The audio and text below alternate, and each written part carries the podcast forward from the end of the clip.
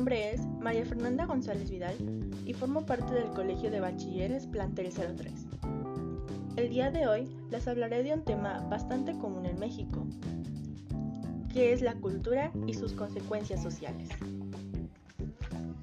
La narcocultura evolucionó de una manera espontánea, con una producción masiva que mostraba la valentía, la extravagancia y el poder de las drogas, características que comenzaron a conquistar a los jóvenes.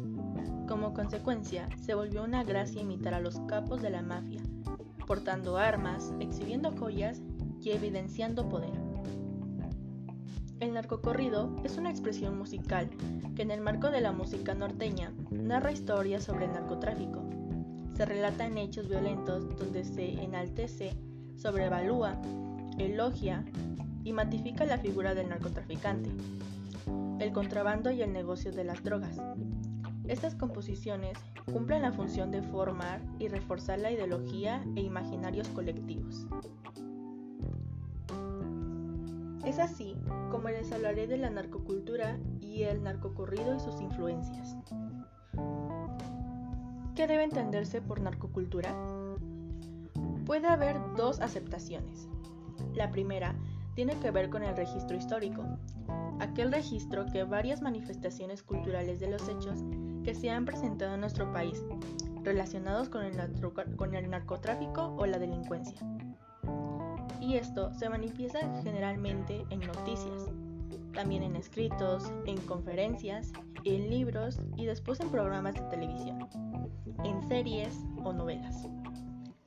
Entonces, digamos que cualquier manifestación, ya sea manifestación artística o manifestación cultural, refleja los hechos que han estado sucediendo en el país y de alguna manera permea la cultura y todo ese escebo de conocimiento que se va generando en un país o en una ciudad.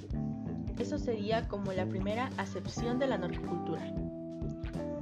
La otra manera sería cómo hablamos de la narcocultura, es una apropiación de ciertos símbolos, usos o costumbres que se llevan a cabo por parte de los miembros del narcotráfico y que son adoptados por el resto de la sociedad en diferentes grados.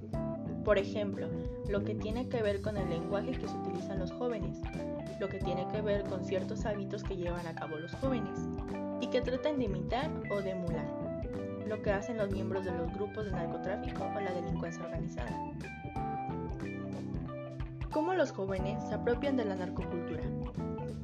Los jóvenes siempre están en proceso de ir formando su propia identidad y en este proceso tienden a buscar algún tipo de prototipo de lo que están viendo en su día a día, en lo cual puedan basarse su relación con otros jóvenes.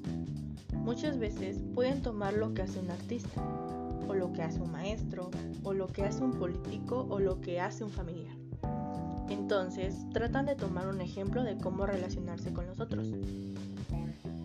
En estas relaciones que tienen entre pares, dentro de la escuela o de sus lugares de trabajo o incluso en su propio entorno familiar, traten de utilizar aquellas herramientas e instrumentos que son utilizados por la delincuencia organizada.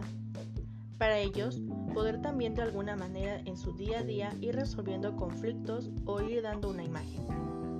Por ejemplo, ven que en las narcoseries muchos de los narcotraficantes tienen poder, dinero, armas y mujeres. Entonces, de alguna manera, ellos tratan de imitar eso, para poderse forjar una imagen ante los demás, o también para tratar de alguna manera obtener algún tipo de respeto, donde los demás los vean como ven a los narcotraficantes. ¿Las manifestaciones ligadas a la narcocultura tienen a propiciar violencia? Depende del tipo. Si por narcocultura se entiende nada más el registro histórico de los hechos que se ha dado en algún pasaje de la lucha contra la delincuencia, en un cuento, en algún poema, no tiene nada de malo. Es nada más un registro de lo que está pasando en el país. Eso no tendría de alguna manera que ninguna forma a propiciar violencia. El problema viene cuando los jóvenes tratan de apropiarse o de imitar lo que están haciendo los miembros del crimen organizado. El tratar de querer traer armas, desear infringir la ley, ahí es cuando ya se puede convertir en algo negativo.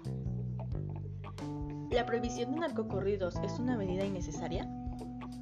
Ha habido narcocorridos desde hace muchos años. Por ejemplo, el grupo de los invasores de Nuevo León tienen un narcocorrido dedicado a Caro Quintero. En muchos de sus narcocorridos ellos hacen referencia a la venta de drogas o a la delincuencia organizada. Aquí el grupo decidió hacer un corrido, pero no fue financiado por la delincuencia. Ellos cuentan una historia nada más. Es diferente a lo que está sucediendo ahora. Los narcotraficantes financian grupos o bandas para que los pongan narcocorridos.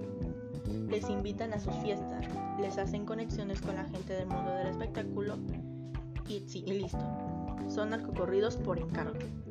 Muchas veces tienen como intención enlazar la labor del narcotraficante en turno o del narcotraficante en plaza. Entonces, cuando se prohíbe este tipo de narcocorridos es porque las autoridades intuyen que es por encargo, que fue pagado. Muchas veces los miembros de estos grupos musicales en algunas ocasiones son asesinados cuando van y tocan este tipo de piezas en otras plazas, donde es otro el miembro de la delincuencia organizada. Esta es la parte negativa de los narcocorridos. Pero ahora puede que te preguntes cuáles son las consecuencias del crimen organizado. De intereses, las consecuencias del crimen organizado afectan negativamente a los estados, el poder económico y la influencia de los grupos delictivos que se expanden en la corrupción. Socava la autoridad del Estado y el Estado del Derecho, causan enormes daños a la economía y aumentan los índices de violencia. La delincuencia organizada causa un grave daño al país, a sus habitantes y a sus instituciones, genera inseguridad y zozobra, y pervierta casi todos los ámbitos de la vida nacional, incluso, por supuesto, el desempeño económico y el quehacer institucional. Y por último, ¿cuáles son las causas de un crimen?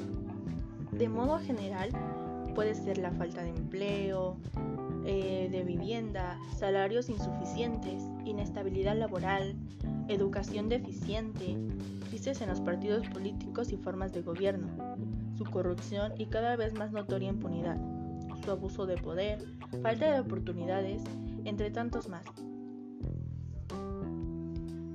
Espero que les haya gustado este tema. Muchas gracias por escuchar este podcast. Hasta la próxima.